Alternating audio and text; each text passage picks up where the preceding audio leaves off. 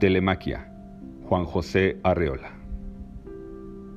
Donde quiera que haya un duelo, estaré de parte del que cae, ya se trate de héroes o rufianes.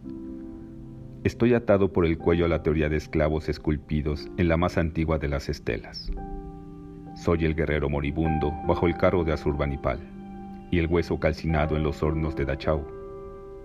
Héctor y Menelau, Francia y Alemania, y los dos borrachos que se rompen el hocico en la taberna, me abruman con su discordia.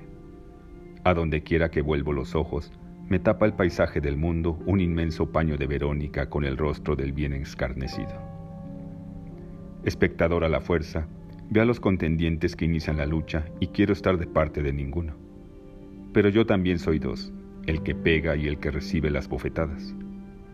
El hombre contra el hombre. ¿Alguien quiere apostar?